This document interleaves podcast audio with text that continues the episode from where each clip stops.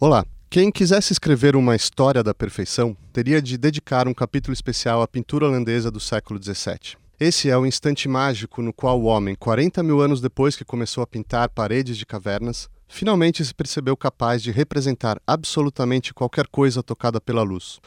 Um vestido de cetim, o ar vaporoso, as escamas de um peixe, um cálice de vinho e, claro, todos os matizes da carne sob a pele humana.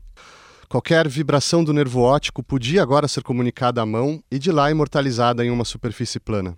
Não por acaso, essa epifania visual aconteceu no mesmo espaço e tempo em que se aprimorava e se popularizava a máquina-mãe da fotografia e do cinema, a câmera escura.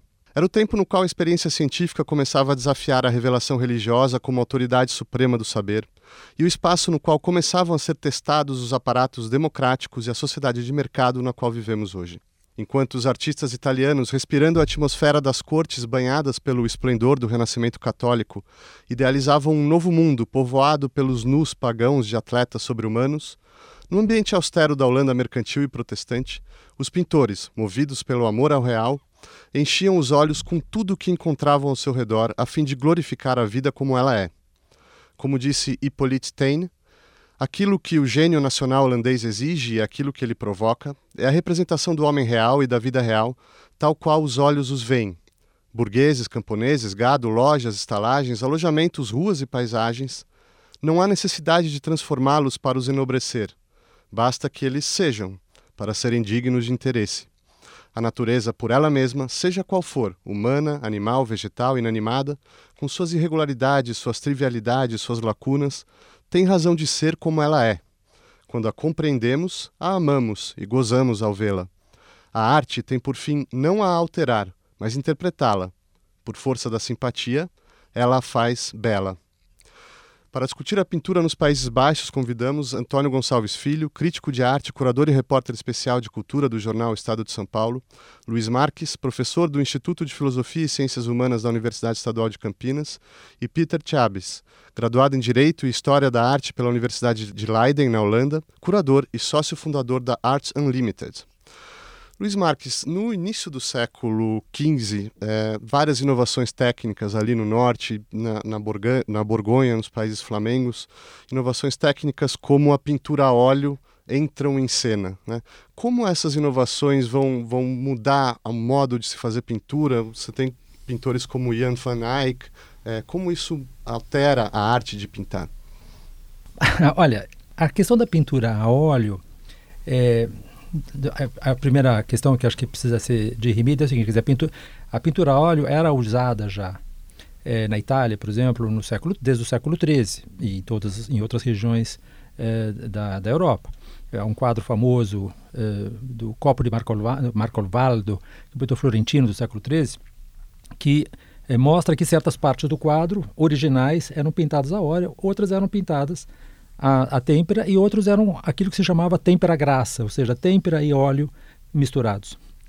O que é novo, e a meu ver é, totalmente novo na pintura é, dos Países Baixos nesse momento, é que a pintura a óleo, a partir daquele momento, serve a um novo ideal estético.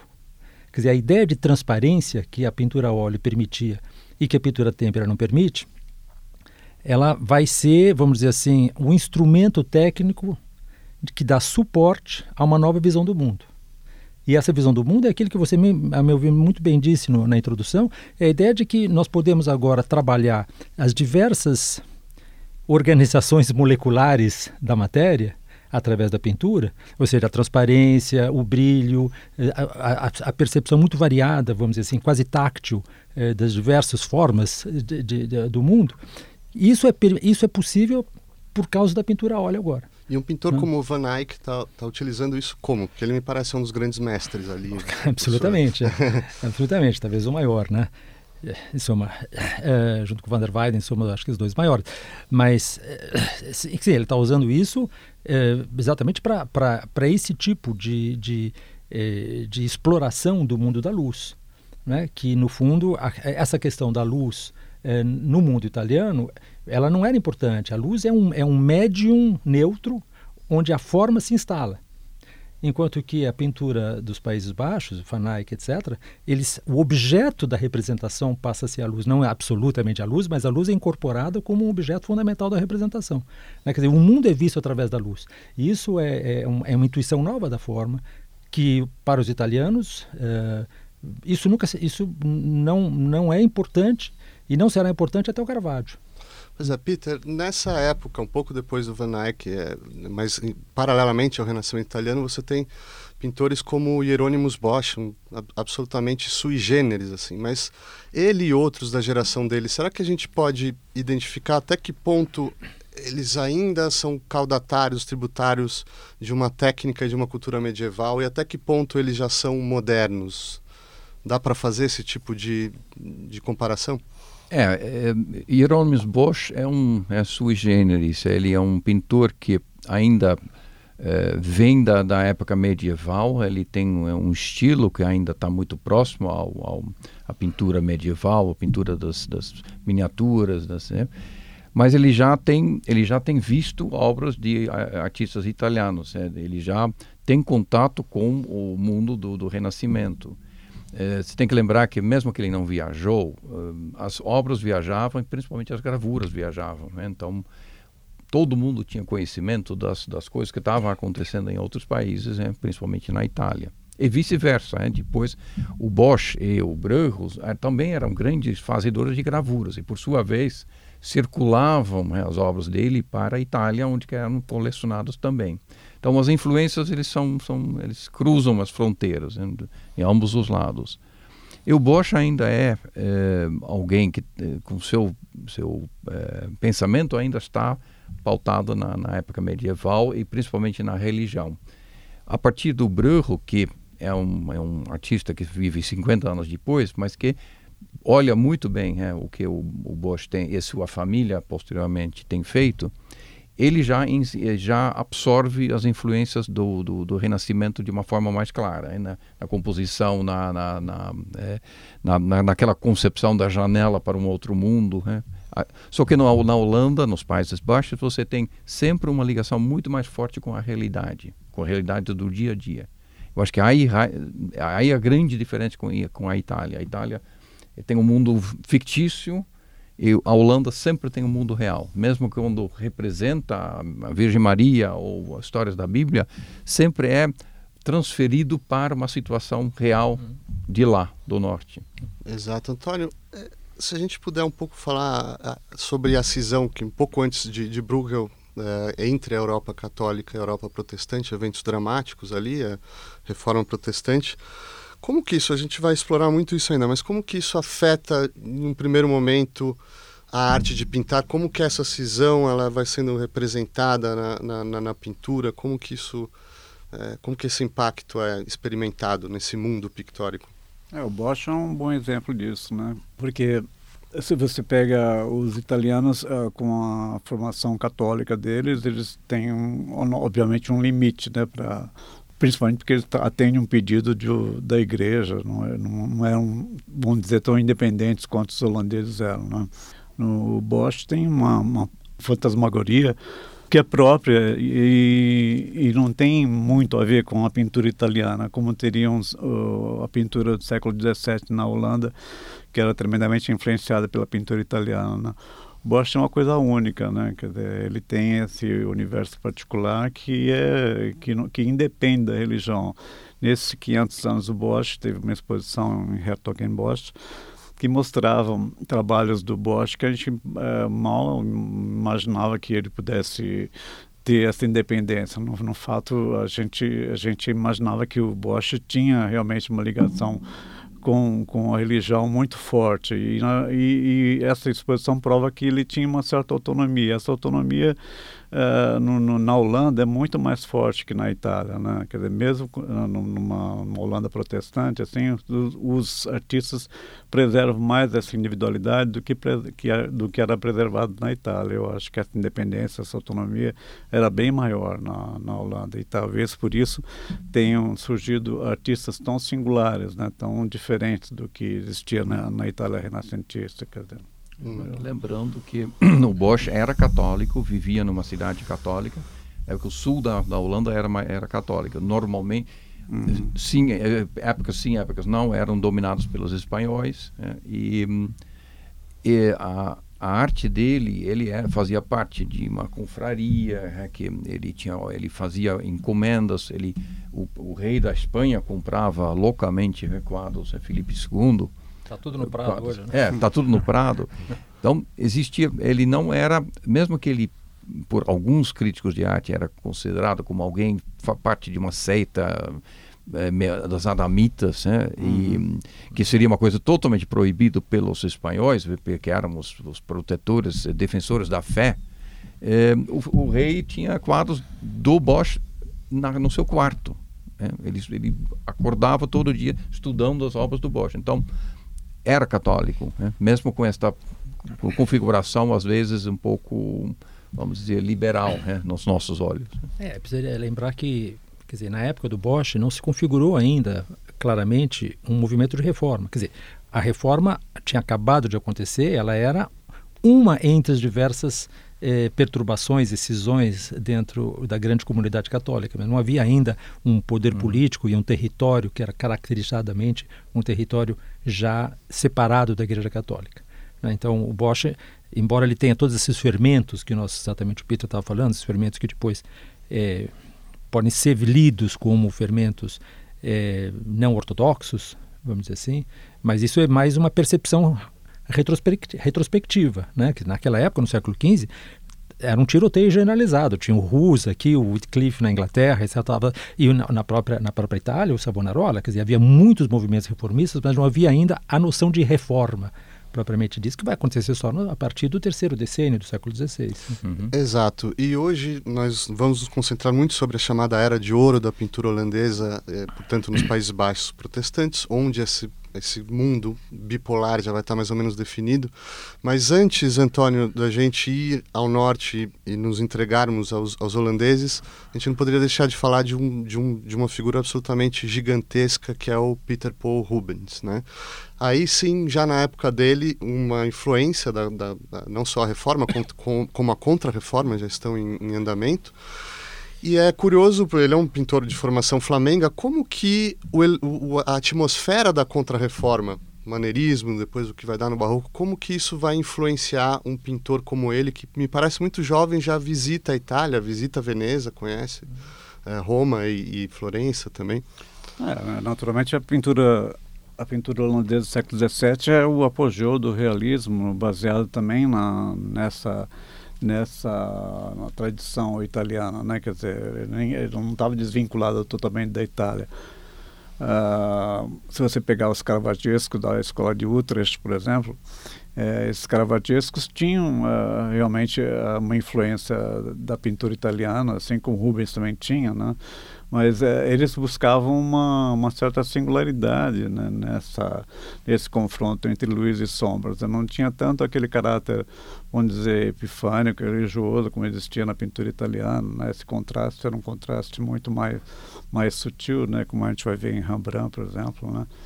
onde a, a integração homem-natureza Uh, tem essa dimensão religiosa, sim, mas ela não está exclusivamente ligada a essa questão da luz e sombra uh, italiana. É uhum. muito mais uma questão existencial, né? Isso acho que é a, a grande contribuição da pintura holandesa, né? E particularmente de Rubens, né? O Rubens soube manejar isso como ninguém, quer dizer, o, esse aspecto da pintura italiana é um pouco uh, é, é, claro levando em conta para o Rubens mas ele também está em busca de uma de uma solução particular que a gente vai ver mais tarde como essa coisa evolui para o Franz Faust, né, que, que vem para o Brasil e não consegue pintar a luz brasileira, porque essa é uma luz tropical, uma luz forte, que cega, enfim, é uma luz que não deixa você pintar, né? Então ele acaba pintando o Brasil com uma visão da Holanda, né? como se estivesse pintando uma paisagem holandesa. Né?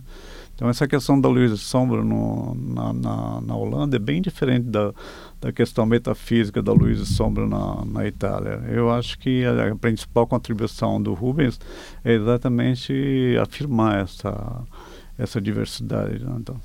E é uma, é uma diversidade, é uma profusão de obras e de temas, e quantitativamente, qualitativamente, é realmente impressionante. Assim, cê, será que vocês podem falar um pouco como se constrói uma carreira de sucesso como, como a desse pintor Peter Paul Rubens? Como que é, talvez, a rotina da criação, de criação dele? Se a gente puder falar sobre características singulares também de estilo, porque realmente é, é uma figura... É, michelangelesca, talvez. Né? É, sei se Peter quer falar alguma coisa. Eu posso falar um pouquinho sobre a parte assim curiosa, né? que ele vem de uma família protestante que foge de Antuérpia, né? porque os espanhóis ocupam novamente Antuérpia, aí ele é uma família é, que teria dificuldades né, de sobreviver. E o pai vai para a corte do, da, da família dos príncipes de Nassau, que estão em, em Siegen, na Alemanha. E lá, o pai do Rubens até é preso porque ele é suspeito de, de criar uma filha com a princesa, e afinal é uma história que não, não, não se comprovou, é preso. E depois que o pai falece, o, a mãe e o, o Rubens voltam para Antuérpia. E lá, para poder trabalhar, ele se converte para o catolicismo, apesar que ele foi criado sempre é, como protestante ele tem uma ambição muito forte. Ele quer ser famoso, mas não como pintor. Na verdade, ele quer ser diplomata. Então, tudo que ele faz na vida é porque ele quer ser diplomata, ele quer conviver com os grandes, com os, com os reis. Ele consegue. Ele é tão ambicioso que a arte dele é o passaporte que ele tem para ter acesso aos, aos cortes. E a arte dele convence para poder dar, dar, conta de todas essas demandas e para ter uma forma de dele é, ganhar fama e dinheiro, ele mantém uma, um ateliê, uma fábrica de pinturas, onde as pinturas são feitas praticamente todos pelos seus assistentes. Onde que ele tem uma tabela onde que ele fala, bom, uma pintura feita só pelo, pelo Rubens, pelo artista, custa carésimo os rostos e, e, e, e mãos feitos pelo Rubens, preço único. Feito por assistentes, é, mestres é, do Rubens, menos. Então, você tem várias variedades na, na, na, na ah, Isso explica a profusão de aulas. Hum, então é mais ou menos sim. como, sei lá, um ateliê Versace hoje, é, ou sim. Gucci. É, enquanto isso, o Rubens viajava pelas cortes fazendo propaganda das suas obras através de gravuras que ele mesmo mandava fazer e trazendo, levando recados de um rei para o outro. Né? Então, é. mas o sonho dele era fechar o ateliê e virar embaixador, que ele afinal não conseguiu. É. Né? Agora sobre o estilo, Luiz, sobre temáticas e então, estilo, realmente agora aprofundando na, na, construção pictórica dele. Olha, eu acho que o Rubens é nós podemos dizer assim, a gente mede a grandeza de um pintor, a meu ver, quando você tenta uma experiência é, intelectual, você tira esse pintor da história da arte e vê, que, e vê se você consegue continuar, continuar entendendo a história da arte. Então você tem algumas figuras como Michelangelo e Rubens e Caravaggio, que são as pessoas que sem elas tudo se torna ininteligível. Né?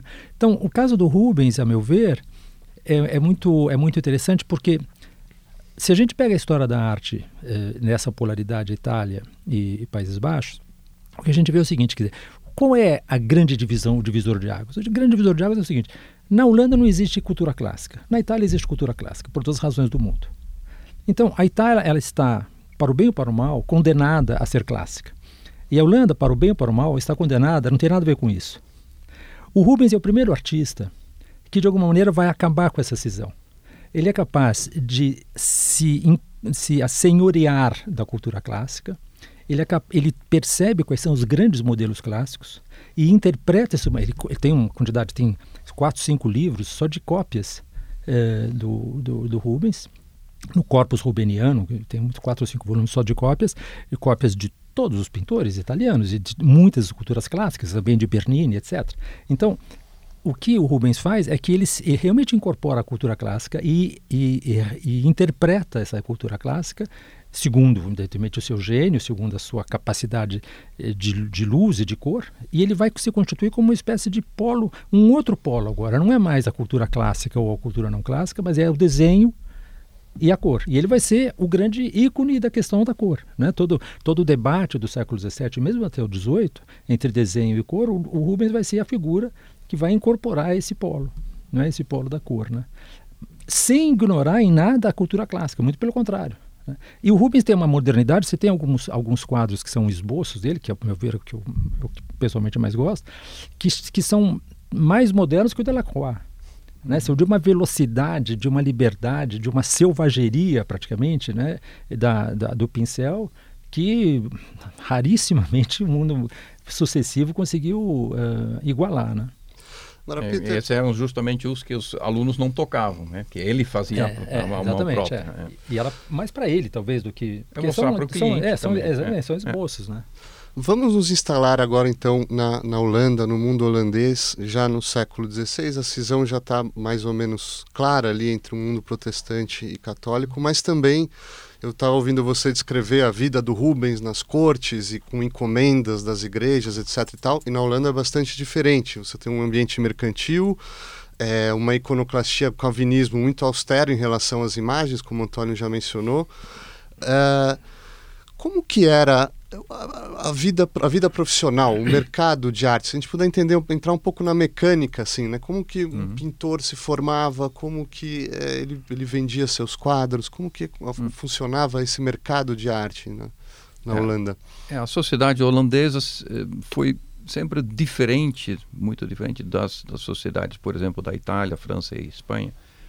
Eh, os nossos eh, dirigentes, nossos casas reais eram muito menos ostensiosos. Eles não usavam palácios tão grandes, eles eh, não encomendavam mais tanta obra de arte para decorar seus palácios. E com a chegada do, do, do, do protestantismo, a igreja como cliente né, caiu totalmente fora, porque não se tinha mais imagens dentro da igreja. Então, na Itália, na Espanha, na, na, na, França, os artistas vivem basicamente da igreja e da realeza. Né? São dois grandes clientes. E na Holanda não tinha isso. Aí a substituição veio dos, do, das famílias ricas. A Holanda foi um, um país muito mercantil, ganhou-se muito dinheiro a partir do, do final do século XVII, quando finalmente é, a, a, guerra com a Espanha, que chupava muito da energia e da, das economias eh, começou a, a minguar, né? apesar que durou 80 anos, foi até 1648, o, o, era uma guerra de assim de pequenos, eh, pequenas briguinhas, né? não era mais uma briga grande.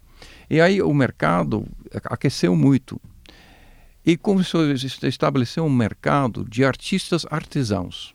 Isso é uma coisa muito importante. Boa parte desses artistas que a gente admira hoje eram artistas que não se consideravam eles mesmos como artista, porém como alguém que produzia um bom produto. Tem algumas exceções, exceções é que nós vamos falar depois, é que são é, principalmente aqueles grandes, é, o Rembrandt, o Vermeer, o Franz Hals, que eram os que se consideravam como grandes artistas. É, principalmente o Rembrandt, né, que ele se comparava com os grandes é, Michelangelo e Leonardo da Vinci, tanto que ele se chama de Rembrandt, primeiro nome. Né. Mas o resto se considerava como artesão e ganhavam pela, pela quantidade. É, eles vendiam por preços muito baixos e vendiam muito. Com isso, eles eh, tinham, umas, eh, tinham que se especializar. Literalmente, uma lojinha tinha que ter uma cara. Então, o, o artista fazia ou paisagens, ou, eh, ou eh, cenas históricas, ou eh, natureza morta, e se especializava nisso. E ficava muito bom nisso. Né? Então, esta qualidade média é muito alta.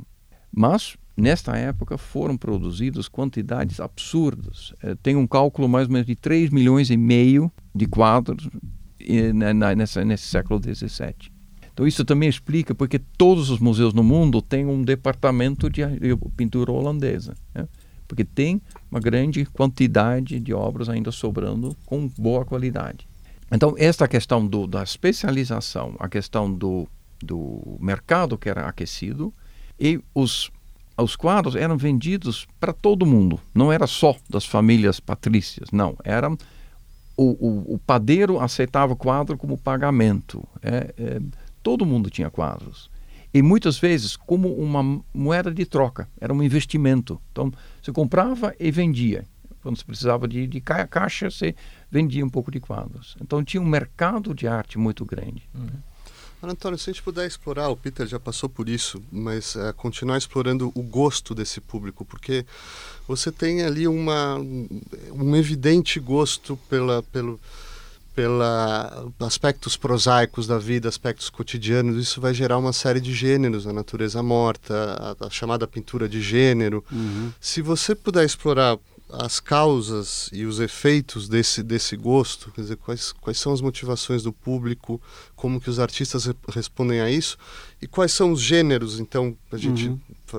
apresentar um pouco mais esquematicamente. É, o Peter citou a questão do, do das pessoas que compravam arte na, uh, na Itália, na, na Holanda, e citando uh, o caso do padeiro que comprava também quadros, né? não era só, não, não era diferentemente da Itália, onde a igreja praticamente era o único patrão dos artistas. Lá você o artista tinha que interagir com um público diferente, né? Quer dizer, tanto do padeiro quanto os burgueses, uh, as milícias, enfim, você tinha de encontrar o teu nicho no mercado e tinha que satisfazer um gosto né, uh, particular de um padeiro, de um de um integrante de uma milícia.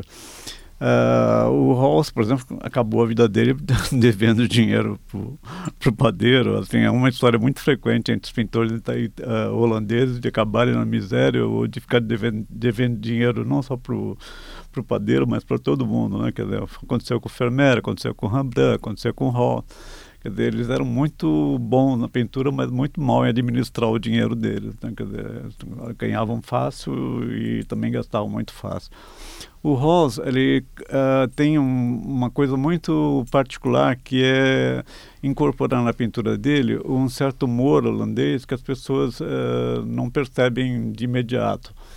E o holandês é um povo muito bem humorado, né? Muito satírico também. O Ross percebeu isso e colocou isso nos retratos. Era muito difícil você ver um retrato de alguém antes uh, sorrindo de uma maneira escancarada ou, ou irônico, como o Ross coloca. Quer dizer, o Ross uh, especializou em retrato e ele fazia também retrato de milícias sérios, enfim, um, uh, como o Rembrandt fazia, era um ótimo retratista, né? Quer dizer, especializou no gênero assim como depois uh, se criou o gênero da paisagem. Né? E a gente esquece o quanto essas pessoas foram importantes, não só para o século delas, mas também para os séculos posteriores. Né? Se você vê a ressonância do Hall na pintura moderna, por exemplo, Rosa é antecessor de Manet, né? Você pode falar, o Manet é o, é o, o ano zero da modernidade. Não é verdade, né? O Rosa é o ano zero da modernidade, né? Rosa pintou com pinceladas rápidas muito antes de Manet. Ali estava realmente o, germe da modernidade. Né? Assim como, por exemplo, se você considerar o caso do Heitzel, Heitzel fala... Rajdal. Rajdal. o, considerar o caso do Heitzel como um, um, precursor do próprio Cézanne, entendeu? O Heitzel tinha pelas árvores um amor tão grande que ele individualizava as árvores, né? Quer dizer, é um indivíduo aquilo lá, não é uma árvore só, né? E ele tentava entender essa, essa questão da natureza de uma maneira diferente do que os antecessores deles entendiam, como nessa relação com a natureza, uma relação cesaniana, já era uma relação moderna com a natureza. Né? Você vê as paisagens dele, tem uma coisa única, não é à toa que realmente é o maior paisagista holandês, né? Quer dizer, enfim, você tem vários paisagistas, mas enfim, ele é disputadíssimo, né? Uh, enfim, o que falar de outros? Né? O Vermeer, é, tudo que você falar sobre ele é, parece tão lugar comum, mas enfim. O... Podemos, podemos deixar a gente já vai entrar no uhum. Vermeer. Já, o, Luiz, eu gostaria, assim, o, já que o Antônio falou do Franz Haus, é, que talvez seja o primeiro grande, a grande figura ali do século de ouro, da era de ouro da pintura a gente pode distinguir ali em que sentido ele é tributário do naturalismo italiano, dos, dos caravaggistas, foi, foi, citado aqui os caravaggistas de Utrecht, uh, Carracci e outros pintores do, italianos da época, em que sentido ele é já original e já é esse precursor que o Antônio comentou aqui? Essa é uma questão bastante aberta, né? Mesmo a questão dos, dos, dos caravagistas de Utrecht, esses estiveram na Itália, eh, não é o caso do Franz Haus, eh, mas o que eu acho que nós, no ponto de partida nosso, meu ver, é assim, quer dizer, você tem é, a, questão sociológica é evidente, tá certo? Então, acaba com a comitência eh, eclesiástica, acaba com a comitência aristocrática, e, portanto, isso abre espaço para o mercado de arte, etc, etc. Mas essa abertura do mercado de arte para eh, obras que não têm um caráter sacro, eh, ela coloca um grande problema para a cultura, para o pro processo de emergência da, da cultura figurativa como uma arte liberal que vinha ocorrendo no século, desde o século XV na Itália. Para que houvesse uma consolidação dessa, dessa percepção do artista plástico como um intelectual, vamos dizer assim, ou seja, equiparado com o homem de letras, era preciso estruturar um sistema é, muito bastante rígido é, de, de, de, hierarquia de gêneros. Então a pintura sagrada e a pintura de história vinha lá em cima, né? e depois víamos descendo e chegamos até a pintura de natureza morta, que era a ralé do gênero, vamos dizer assim não deixa de existir uma hierarquia de gêneros na pintura holandesa, mas ela é muito menos estruturante do que, do que é, é, ocorreu, na, ocorreu na Itália. Do que ocorreu na França também, porque na Itália você tem uma estrutura que é dada a partir das academias, né, a primeira que surge com Vasari, exatamente, Florença, etc. E na França ela é dada por uma iniciativa de Estado, propriamente dita. Quer dizer, o Luís XIV, Luís XIII, já instaura a, a, a Academia Royale de Beaux-Arts e ela é uma instituição extremamente autoritária, digamos assim, nesse sentido. Ora, isso não acontece nos Países Baixos exatamente porque não é uma iniciativa do Estado, não é uma iniciativa da igreja e existe um mercado para o cara colocar o quadro bonito dele na parede que é um homem de diversas posses e conforme as posses que ele tiver, ele vai ter acesso a um quadro de maior valor. É, é o capitalismo na sua, na sua mais uh, autêntica expressão, tá certo? Você é o quadro que você tem na parede, de alguma maneira, certo? E que é muito diferente por causa do seu dinheiro, é muito diferente de um duque, ou de um conde, ou etc., de um marquese na Itália, que tem o quadro porque pertence, primeiro porque ele nem comprou, ele, a relação a relação com a obra de arte na Itália é muito diferente, quer dizer, o grande artista ele não dá um preço para o quadro dele. Ele espera a magnificência do aristocrata em relação ao que ele vai ser premiado. A obra de arte não é uma mercadoria. Ela é, claro, no fundo ela é, mas ela não é pensada, a, retórica em torno dela não é essa.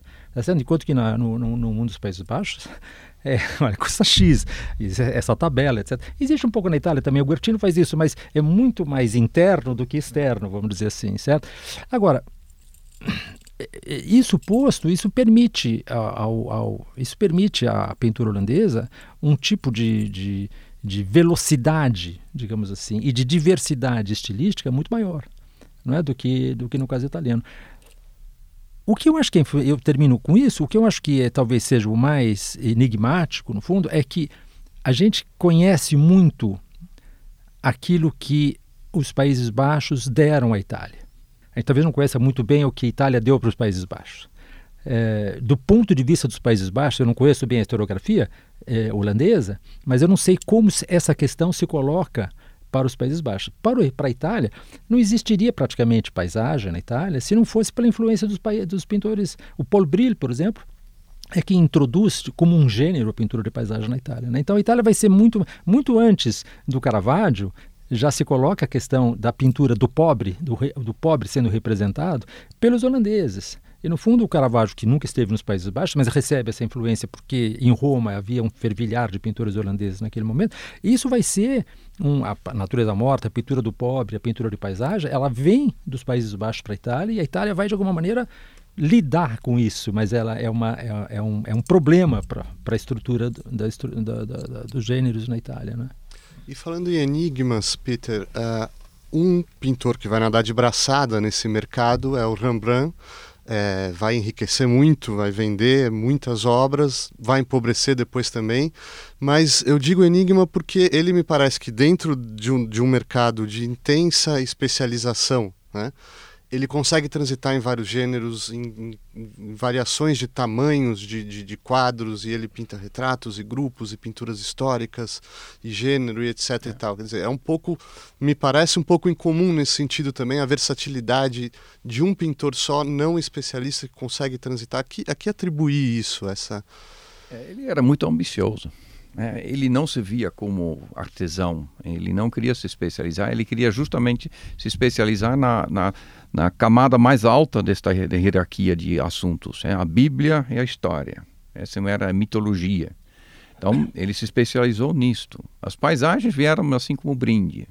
Ele se libera mais quando ele faz desenhos e gravuras. Aí ele, ele deixa o dia a dia entrar na sua, né, na, sua, na sua obra. Mas quando ele pinta, normalmente ele está ou, dando, ou fazendo retratos, que era uma questão puramente eh, de mercado, ele precisava de sobreviver.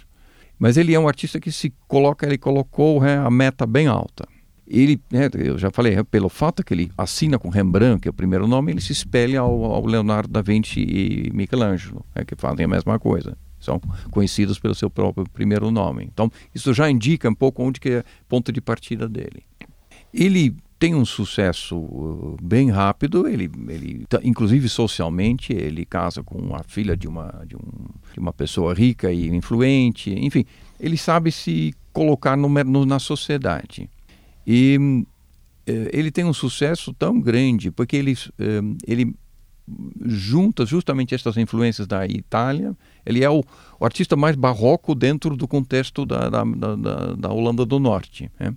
Ele, de fato, ele vai contra as outras eh, convenções, eh, outras eh, vertentes artísticas da época, onde o realismo puro e a, a pincelada e os detalhes e a, a naturalista eh, era vigente e era mais querido pelo público holandês, ele fazia coisa que o, o público padeiro não entendia. Né? Ele, ele pintava para um público de, de, de um, um, um, poder intelectual maior, é, que entendiam os assuntos que ele fazia, que as interpretações que ele fazia da Bíblia, é mais uma coisa, ele, faz, ele foca muito na Bíblia. Né? E ele acaba tendo sucesso porque ele é bem diferente dos outros. Né? Ele, ele consegue, inclusive, colocar preços que são incompatíveis com o resto do mercado. Ele, o Vermeer e o Franz Hals são três, é, é, mas principalmente o Rembrandt, ele, ele, ele trabalha com uma tabela, é que não é mais tabela. Né? Ele simplesmente ele consegue se colocar no mercado. Mas ao mesmo tempo ele vive como grand seigneur, ele compra muitas obras de arte que ele né, para poder inserir nos seus quadros. Ele tem uma coleção de gravuras de, sei lá, mais 3, 4 mil folhas e gasta muito mais do que ele tem. Então ele fale né, num certo ponto da, da, vida e tudo é vendido. Ele eh, se mantém com pouca coisa, com poucas vendas até o final da vida, inclusive porque a obra dele sai um pouco da moda. Né. É uma vida dramática, Antônio, e que, e um pintor que está representando temas dramáticos, como o Peter falou, questões, temas bíblicos, etc. e tal. E nisso a luz certamente tem um efeito muito importante para essa dramaticidade que ele quer que ele quer representar. Como é como, como é esse uso da luz? Qual é a singularidade do, do Rembrandt nesse nesse aspecto? É, bom, principalmente a gente vai pensar em Caravaggio, mas não é Caravaggio só, porque a luz em Rembrandt é bem diferente da luz caravagesca, né? Ela não tem muito esse sentido uh, da, da, briga de luz e sombra no, no, no Caravaggio. No, pro, pro, pro Rembrandt é diferente, né? Não só a abordagem de temas que outros pintores uh, uh, já haviam recorrido, mas essa abordagem, por exemplo, é uma abordagem única, né? Se considerar que o Rembrandt morava no, perto do quarteirão judeu em Amsterdã, e que Amsterdã era liberal a ponto de absorver bem a cultura judaica, ele, ele ia todo dia lá no, no quarteirão judeu e muitos personagens bíblicos realmente foram tirados dessa convivência com os judeus da, da comunidade lá vizinha, né? É assim, é quatro quarteirões da casa dele, onde, onde tem a primeira sinagoga uh, judi, uh, judaica lá na, na, na, Holanda. Então essa, essa convivência com a diversidade cultural fez do Rembrandt também uma pessoa única, né? Pessoa, um exemplo de artista moderno no sentido de querer se autoconhecer. Os autorretratos do Rembrandt são uma prova de que realmente é, ele não fazia aquilo por pura vaidade também. Ele, fazia, ele pintou a vida inteira, né, para se autoconhecer também. Então esse autoconhecimento, o Rembrandt Uh, além do, do, do, aspecto do, de colecionista, né? um homem que tinha Rafael na coleção dele, enfim, tinha muita pintura italiana e o professor dele, o Gerrit von Hornsoldt, que fala? Hornhorst, eu não sei a pronúncia do, dos nomes holandeses, mas enfim, o Gerrit von Hornhorst uh, era profundamente influenciado pela pintura italiana, né, e, e também transmitiu ao Rembrandt essa, essa, essas lições que ele aprendeu na Itália. Ele era um homem considerado, um pintor considerado na Itália, né. Uh, e essa é uma, uma influência que a gente não pode desprezar, né? Se você considerar o Bramer, por exemplo, era o Caravaggio holandês, né? Ele, além de, de ser um pintor uh, que que absorveu bem essa técnica do escura, ele também absorveu a, a, violência do Caravaggio, né? Um homem briguento que foi preso em Roma por brigar, uma vida muito parecida com a vida do Caravaggio. Então toda essa influência da pintura uh, caravaggesca que vem uh, através do, do professor do Rembrandt não pode ser desprezada, mas ele cria uma, uma outra relação de atmosfera e sujeito, né? O sujeito está na, na, com, com, com, a, com, em relação à, à, atmosfera que, que o circunda, assim como a natureza morta do, do Morandi, por exemplo, onde você não tem a dissociação entre objeto e fundo, tudo a mesma coisa. Então, essa coisa que o Rembrandt traz para a pintura é extremamente moderno, né? essa questão da luz que está ali e não vem de uma fonte desconhecida tem uma fonte real, né? O realismo na pintura holandesa é uma, uma coisa muito forte, né? Ele não despreza isso de modo algum, quer dizer, essa é a diferença para mim fundamental. Não sei, pode ser que está equivocado, mas a diferença fundamental é que essa luz não vem de uma fonte desconhecida como em Caravaggio, que tem essa essa dimensão sobrenatural, né? Para o Rembrandt parece que natural e sobrenatural era a mesma coisa tudo era a mesma coisa, não estava inserido no mesmo contexto. Agora, Luiz, falando, nós falamos muito aqui em realismo, em naturalismo. Esses ismos são sempre muito, né, tem que ser tomados com, com uhum. cautela, é, porque a arte não deixa de ser uma coisa mental e não deixa de ser ilusão. Mas é, quando você, quando nós nos deparamos com um pintor como Vermeer, é evidente que é uma sensação de realidade única que ele consegue produzir ali. Como o que está por trás, técnicas, o que está por trás dessa sensação que ele nos, nos passa de, de uma quase uma natureza, pessoas vivendo numa natureza morta, um, enfim. Então, eu acho que eu, que, eu queria uh, só falar uma coisa que tem tudo a ver com isso, mas eu queria muito reforçar aquilo que o Antônio claro. disse, porque o que o Antônio disse, a meu ver, vai ao, ao, ao cerne da questão. Eu acho que é, primeiro a questão da luz externa e da luz interna, que ele, ele acabou de falar, mas isso também significa, no fundo, uma sociedade no qual é, a ausência do tema sacro, embora o Rembrandt tenha feito tantos temas sacros, inclusive do Novo Testamento, mas de uma maneira incomumente mundana. Mas é, mas é, um misticismo que é próprio da atmosfera, propriamente. Quer dizer, essa ideia de um, de um transcendentalismo interior, mesmo que nós possamos, nos, vamos dizer assim, nos precaver contra anacronismos, nós estamos vendo do século XX e XXI, uma pintura do século XVII, mas mesmo eh, tomando essas, essa cautela, você vê claramente que ali existe, nessa ideia do grão de luz como uma substância da pintura, ali é um misticismo e é um misticismo laico, vamos dizer assim, porque o misticismo não está na religiosidade do tema. O misticismo está na construção do, daquela, daquela figura, na construção daquele mundo, que é um mundo efetivamente de emanação, não é um mundo de definição. Né? E o mundo da emanação é um mundo cl claramente muito mais próximo, vamos dizer assim, do imaginário religioso, mesmo que o tema não seja religioso. Né? E isso, é, ao meu ver, você pode colocar claramente para o Vermeer também. Quer dizer, o Vermeer é um pintor eu acho que existe duas famílias de, de, natureza morta, vamos dizer assim. Duas famílias. Uma é aquela, aquele tipo de família em que a natureza morta ela é uma projeção do homem. Então você coloca lá uma colher, uma, um, prato, etc, etc. E aquilo lá significa, ah, isso aqui são utensílios da, da são, é um é um testemunho da cultura humana. E existe um outro tipo de, de natureza morta, em que parece que aqueles objetos existem por si mesmos, não tem nenhum vínculo com o mundo humano. Quer dizer, o máximo para mim é o Zurbaran. Tem algumas naturezas mortas do que são, é, que você fala assim, não, isso aqui são objetos lunares, que não tem nada a ver com o mundo, entendeu? Com o mundo dos homens. Tá? O, o, o, ao meu ver, embora as figuras, claro, as figuras psicológicas do Vermeer são extraordinárias, o Vermeer é tudo que a gente quer e mais um pouco, mas existe também essa ideia de uma autonomia do objeto. Né? Quer dizer, quando ele, quando ele cria, bom, ele vai, vai fazer um, um, qualquer quadro, vamos dizer, o astrônomo, aquela figura do astrônomo é fundamental, mas o globo, o globo existiria absolutamente em si sem aquele astrônomo, no quadro, do, quadro que está no Louvre. Não, o globo não é um instrumento é, do, do astrônomo. O globo é um objeto em si. Isso que eu acho que essa, essa capacidade que Rembrandt e Vermeer, da maneira estão diferentes umas das outras, mas que são capazes é de criar um mundo que se sustenta nele próprio e que prescinde da presença humana. Né? Porque ele vem da luz, ele vem de um outro mundo que não é o mundo da forma clássica, da síntese da síntese do corpo humano, etc, etc. A pintura, a pintura europeia, a pintura, perdão, a pintura italiana, ela é totalmente dependente da compreensão do corpo. Enquanto que a pintura holandesa, ela não, ela não precisa do corpo.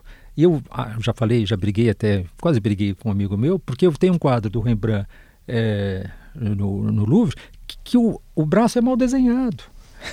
Lamento, mas está mal desenhado. Aquilo num pintor italiano não funcionaria, entendeu? Mas não precisa desenhar o braço bem, porque não precisa do corpo, não é a compreensão do corpo que está em jogo, é outra coisa que está em jogo. Peter? Talvez interessante que é um aspecto que a gente não falou, porque apesar que boa parte dos assuntos na, na pintura holandesa são é, não religiosos, existe uma, um, uma simbologia escondida.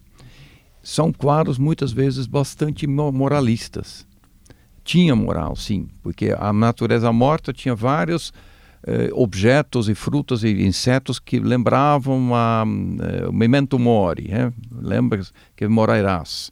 Eh, tinha dentro do, do, da paisagem do Rajnal tem uma árvore morta sempre, que também é uma. Então existe eh, uma simbologia que permeia muitos desses quadros. E, e o público entendia isso. Né? Hoje em dia você tem que explicar, mas naquela época era muito claro. Como os quadros do, do, do Jürgen Bosch também eram claros para o seu público na época. Para hoje, a gente precisaria explicação. Acha que é, é meio surrealista? Não, não era. Era totalmente baseado nas, nas pregas, é, nas, nas igrejas. Então, eu acho que isso é um aspecto importante. A religiosidade está escondida, mas ela existe. Falando em escondido, Antônio, se a gente ainda puder explorar essa, esse mistério do Vermeer, porque inclusive a recepção dele é muito curiosa, porque ele passa por um eclipse de quase 200 anos e pouco conhecido e só vai ser retomado, me parece, no final do século XIX, estudos, e hoje é um dos, dos pintores mais celebrados do mundo inteiro, com uma obra muito, não consigo imaginar ninguém mais oposto ao Rubens nesse sentido, porque é uma obra mínima, são menos é, de 50 é quadros, e hoje acho que a gente tem menos de 30 e poucos em, em disposição. Encapsula pra gente esse que está por trás né, dessa, dessa singularidade do, do Vermeer? Bom, primeiro é muito culpado, né? Ter 15 filhos realmente não é. É difícil imaginar um homem, um homem hoje com 15 filhos e pintando muitos quadros. Né? Quer dizer, era, era, era difícil é, resolver essa equação. Mas eu acho que a, a singularidade do Vermeer está justamente no fato dele uh, buscar na paisagem não um elemento externo, quer dizer, se você considerar que ele olha pela janela e vê uma paisagem e observa aquela paisagem não com os olhos que nós observamos, mas com os, os, olhos de alguém que quer captar aquela, paisagem e transformar, principalmente transformar aquela paisagem, não uh, simplesmente reproduzir de maneira realística aquela paisagem. Quer dizer, a, a, grande contribuição dele, assim como foi aquela contribuição do Rawls no caso do retrato, foi transformar a, paisagem muito mais uh, numa questão uh, existencial, assim, de, de, de, de, prova existencial, né, do que realmente de representação da realística, né? Eu acho que a grande contribuição dele foi essa mesmo, de você ver a paisagem e sentir que ali existe alguma coisa além da própria paisagem, né? A gente pega, por exemplo, a vista de Delft, né? Que é aquela, aquela que está no museu, na, na, casa de Maurício, lá em Haia, na Maurício House. A vista de Delft assim é, tem uma coisa que as pessoas não observam direito que é no lado esquerdo tem um, quase uma antecipação do que seria o pontilhismo francês assim. É uma coisa muito incrível porque a luz vem desses pontinhos pequenos minúsculos que tem nas casas e não é luz elétrica né? é um ponto de iluminação que, que se fala estranho isso né? De onde vem essa luz né? Por que isso? Quer dizer o grande contraste que tem entre o céu uh, com nuvens ameaçadoras né, que se refletem na água, vem, vem exatamente desses pontinhos que você não sabe explicar e que dão toda a luz do quadro. Quer dizer, ele sabia uh, realmente que, uh, que, que, essa, da, dessa paisagem escura emanava uma luz, né? Assim, foi talvez, uh, eu acho que esse, essa é a grande questão que vai uh, depois desembocar no Franz Post, né? Como, aquela questão que eu te falei da luz tropical, né? Como você lidar com essa questão de uma luz tropical que cega, né? Quer dizer, como você pintar uma paisagem que não te deixa pintar, que não se deixa captar, né? No, no Fermer tinha isso também. Se você pegar uma noite de chuva, uma, uma tarde de chuva na Holanda, qualquer cidade da Holanda, assim, você vê aquelas luzes refletidas na água e parece que tudo vira monocromático, assim.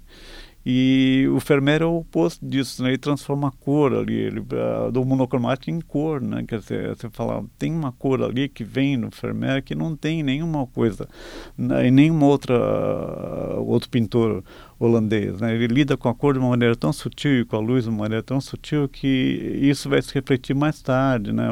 Como te disse, no pontilhismo francês, saber que você a paisagem é constituída de pequenos pontos de luz, ela não é constituída de uma pincelada rápida, é constituída dessa coisa que vem de uma luz que a paisagem emana. Né? Peter? Existe uma teoria é, que eu acho bem provável que ele usava a câmara escura né, na feitura dos seus quadros e que o efeito de uma câmara escura e às vezes até o uso da lente, porque ele era muito amigo de cientistas, pode ter causado estas pontinhas que se fala, que é um, um é, é, fica fora de foco. E isso você pode ver em vários dos quadros dele, que quanto mais perto se chega na, na frente, a imagem começa a se dissolver. Há uma passagem do Proust, né, famosa, que um dos personagens do Proust que vai morrer exatamente porque ele ele está sentindo mal, ele tem um colapso cardíaco, mas ele quer voltar a uma exposição pela primeira vez, está vendo uma exposição na França é, do quadro exatamente da vista de Delft e ele quer ver uma pequena mancha amarela que tem no quadro, ele quer rever aquela mancha amarela porque ele está intrigadíssimo com isso e ele começa a sentir mal e morre, mas é, a, essa passagem do Proust, que é uma passagem antológica do Alain Recherche, mostra exatamente isso, quer dizer, a questão que no fundo a pequena mancha tem um significado é, em si, não é? Ela, ela, claro, a uma certa distância ela se, ela se integra no quadro, mas a luz ela tem, ela tem a cor, ela tem uma, uma, uma autonomia, vamos dizer assim, na, como valor estético. Acho que infelizmente a gente tem que se encaminhar para uma rodada final, Antônio. Mas eu queria que você explorasse um pouco uh, o legado dessas, dessa, dessa arte, porque, salvo engano, vocês podem me corrigir, mas me parece que existe uma certa atrofia criativa a partir do século do século XVIII e você vai, vai ver despontar algumas figuras no cânone pictórico já muito posteriormente, como Van Gogh, Mondrian, talvez às vezes até figuras solitárias. Eu não sei se existe alguma influência dessa, dessa arte, às vezes tão diferente do que a gente, desses artistas modernos, modernistas e contemporâneos. Mas se a gente puder explorar um pouco as influências, o legado que essa arte pode ensinar hoje para artistas e observadores e para o público. Antônio? É, está falando no caso de Van Gogh, Mondrian, enfim. Uh, a gente não pode esquecer que Mondrian começou também pintando paisagens pintando flores, enfim, ele tinha também uma ligação forte né, com a tradição paisagística holandesa, assim, né, assim como Van Gogh também, que a gente associa automaticamente aos pintores franceses, né, a Millet, enfim, o Van Gogh tinha uma influência grande do, do Heistel, enfim, tinha uma influência grande dos paisagistas holandeses também, né. O Mondrian, acho que o Peter pode falar me melhor do que eu, né, que, enfim, fez uma curadoria belíssima da exposição que teve no CCBB, né, eu acho que o Mondrian ficaria melhor o Peter falar um pouquinho sobre ele. Hum. É, talvez é, bom eh, ressaltar que o século XVII de ouro nasceu novamente no século XIX, quando a Holanda estava procurando uma, uma nova identidade e é, o nacionalismo E aí resgataram a figura de Rembrandt, que estava totalmente fora, assim, não vamos dizer esquecido, mas não era mais tão apreciado. A expressão era de ouro vem Sim, daí? Vem, vem dessa época. Ah, essa fórmula. É. Uhum. Aí eles resgataram Rembrandt, inclusive começaram a colocar as primeiras eh, estátuas eh, do, do, do artista, século XIX. E toda a pintura da segunda metade do, do, do século XIX volta a olhar o século de ouro e o uso das tintas mais escuras, que é um equívoco, porque naquela época essas tintas foram todas eh, eram quimicamente alteradas, é por isso que toda sala de, ah, de pintura holandesa é meio escuro, mas isto é uma questão química de tintas eh, de que não, eh, não, não ficaram né, na sua coloração original. Mas eles pegaram, e, e, e aí as escolas de, de Haia, por exemplo, resgataram um pouco desta, dessas paisagens com essas cores tipicamente holandesas, os marrons, os cinzas, os, é, céu cinza em vez de dourado, como é na Itália. Tanto o Mondrian quanto o Vincent van Gogh foram é, começaram assim nesse vertente. Então eles começaram a pintar pinturas holandesas em cores escuras. Né? Luiz? Eu estava prestando atenção no, que o Peter estava falando. eu acho que super esse é, é muito. É, eu acho que houve o, o que houve é, muito fortemente é, vamos dizer assim, a, a, partir da segunda metade do século XVII e, e, ao longo de todo o século XVIII, a pintura holandesa perdeu a batalha. e ela perdeu a batalha para o neoclassicismo, para o triunfo do casamento entre Estado e cultura clássica. Isso, é, a França vai ser, vamos dizer assim, a grande campeã dessa questão e a Inglaterra também.